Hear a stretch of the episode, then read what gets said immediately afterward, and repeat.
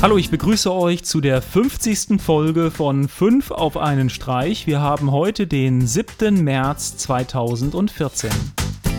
In meinem ersten Link geht es darum, wie in der Zukunft Computer und andere Geräte eure Emotionen erkennen können. Die Firma Emotion hat eine Software entwickelt, die besonders gut Gesichtsausdrücke und dadurch euren Gemütszustand feststellen kann. Die sogenannten Micro-Expressions kennen viele bestimmt noch aus der Serie Lie to Me. Die Firma arbeitet momentan an einer Integration für Google Glass. Das Ganze soll in der Zukunft auch Menschen unterstützen, die zum Beispiel eine Sehbehinderung haben.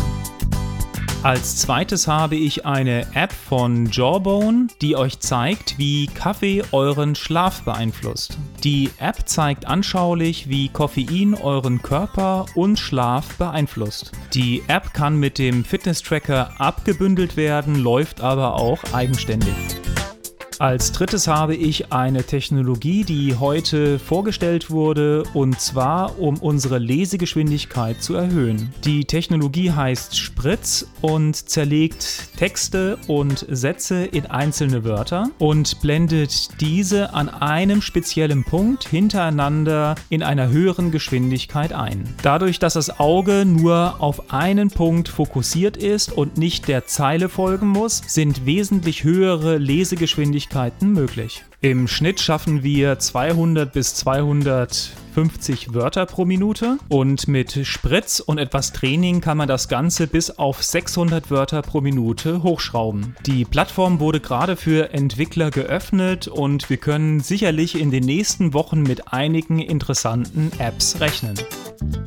In dem nächsten Video geht es um ein Exoskelett. Und zwar hat die Firma 3D Systems ein Exoskelett geschaffen, was einerseits aus gedruckten 3D-Teilen besteht, als auch aus motorisierten Komponenten. Testpilotin ist Amanda Boxtel, die nach über 20 Jahren das erste Mal wieder läuft.